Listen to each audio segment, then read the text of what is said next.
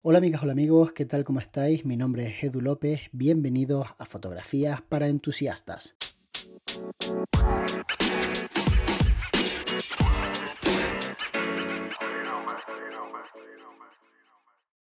Cuando llegó todo esto de la pandemia, yo pensé que iba a ser algo corto, de un par de meses, tres como mucho.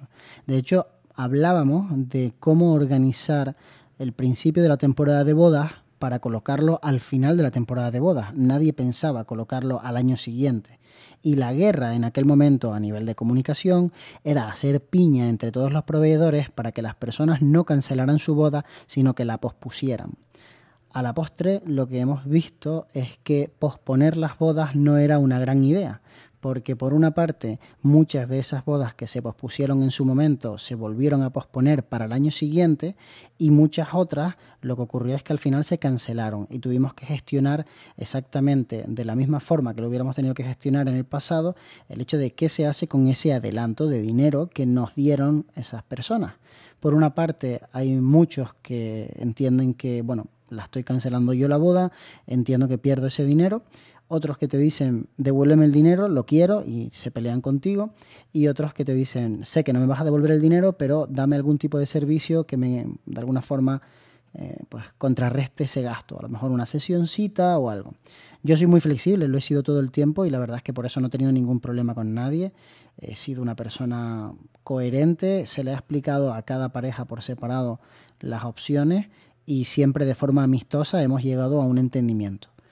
Y esto me lleva al siguiente punto de este podcast y es, ¿verdaderamente me hacían falta las bodas para vivir? Yo estuve durante prácticamente 10 años haciendo reportajes de boda para ingresar en esta empresa la cantidad de dinero que me hacía falta para pagar la propia empresa y para que me sobrara dinero para vivir. O sea, literalmente he vivido de ser fotógrafo de bodas durante una década y lo que yo veía y percibía en mi entorno era que si me salía del mundo de las bodas iba a ser imposible que yo me ganara la vida. No hablo ya de ganar dinero, no hablo ya de ingresar bastante dinero, hablo de ganarme la vida simplemente. Empezó a pasar el tiempo de la pandemia y me fui dando cuenta que obviamente pues empecé a poner mi foco en otro tipo de fotografías y en otro tipo de servicios. Ya venía haciendo algunas cosas, pero no tantas como empecé a hacer a raíz de la pandemia. Me di cuenta de que la formación online y el entretenimiento online de pago, que es lo que yo hago en Patreon, podía ser una entrada interesante de dinero siempre y cuando la trabajara con constancia me di cuenta de que los patrocinadores del canal de YouTube podían aportar un poquitito de dinero, lo cual hacía que fuera más viable mi proyecto que tenía muchos clientes interesados en crear reportajes de forma continua, siempre y cuando pusiera un precio que pudieran pagar y que independientemente de si volvían con todas las restricciones anuladas o con unas cuantas restricciones impuestas, las bodas tarde o temprano iban a volver.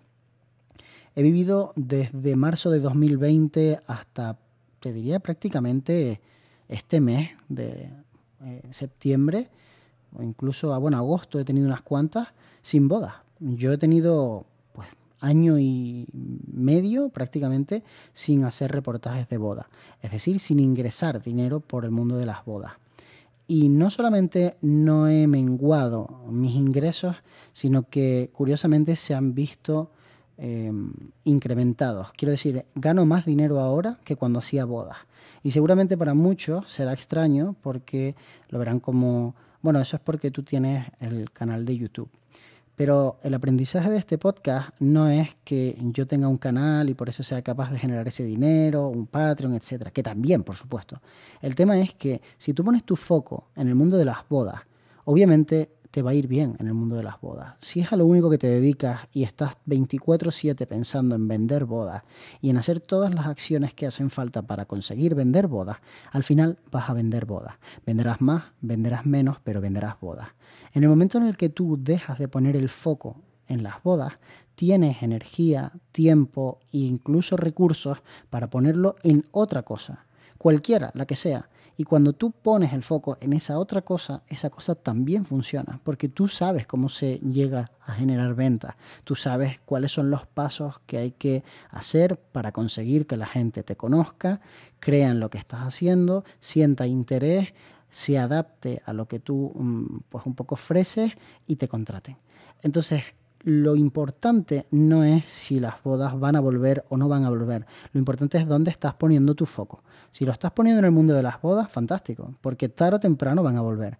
Pero si lo estás poniendo en otro mundo, es muy posible que también te vaya bien. Porque si ya te iba bien como fotógrafo de bodas, ¿por qué no te iba a ir bien haciendo fotografía de producto? ¿Qué diferencia existe exactamente?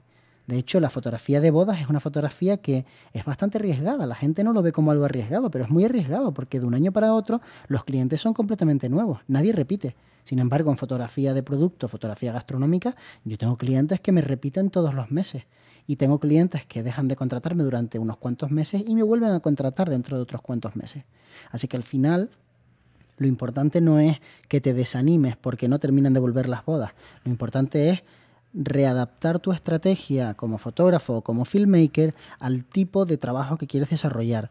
Y cuando la readaptas y empiezas a pensar solamente en cómo hacer de eso un negocio, las cosas empiezan a rodar y empiezan a funcionar. Obviamente llevan un tiempo, eso no va a cambiar de aquí a tres meses. Ten por seguro que si tú empiezas ahora mismo con un proyecto, te hacen falta como mínimo seis meses para que funcione y para que verdaderamente empiece a rodar tener un trabajo puntual no es tener éxito. Hacer, por ejemplo, fotografías de bebés y que te contrate una madre, eso no es tener éxito. Eso se puede considerar hasta suerte. El éxito está cuando tú empiezas a llenar tu agenda, cuando verdaderamente te empieza a conocer un gran número de personas. Y puedes obviamente hacerte una tablita de Excel, hacer unos gráficos y mirar cuándo te están contratando y cuántas contrataciones estás teniendo, con cuánto tiempo de antelación y en definitiva montártelo bien, montártelo como un negocio. En el momento en el que tú ves esto como una diversión o simplemente estás pensando en si me compro un objetivo u otro, te estás equivocando si te quieres ganar la vida con la fotografía o con el vídeo. No se trata ni del equipo ni se trata de tus conocimientos, se trata de empatizar con las personas que te contratan, con las que tienen unas necesidades y que tú les vas a cubrir a través de la fotografía o del vídeo analizar bien al mercado, ver qué va a ocurrir y sobre todo, y por encima de todo, ser muy, muy estratega. Si tú sabes que se están poniendo de moda un tipo de sesiones de fotos, adelántate y empieza a hacerlas para tenerlas en tu portafolio, etiquetarlas correctamente, meterles publicidad y eso será lo que haga que algunas personas que a lo mejor no te conocían de repente te encuentren y empiecen a pensar en hacer esas fotografías contigo. El tema del precio es un tema aparte, que da para 500 podcasts porque hay muchísimas cosas que ver y además creo que es muy subjetivo. No puedo hacer un podcast dando números y que os valga a todos y a todas, porque hay personas que me escuchan desde Argentina y otras que me escuchan desde Estados Unidos y la diferencia en tarifas es abismal. Lo importante siempre es encontrar el equilibrio entre lo que una persona está dispuesta a pagar y lo que va a recibir. Ese es el precio correcto el precio en el que a ti te sea rentable y a la otra parte también, en el que nos ayudemos mutuamente. Es un intercambio al final. Yo te ofrezco esto y tú me das aquello. Espero que te haya gustado mucho este podcast. Recuerda que si te apetece invitarme a un café, puedes hacerlo en el link que aparece en la descripción de Buy Me a Coffee. Y nos vemos muy pronto. De hecho, nos vemos mañana.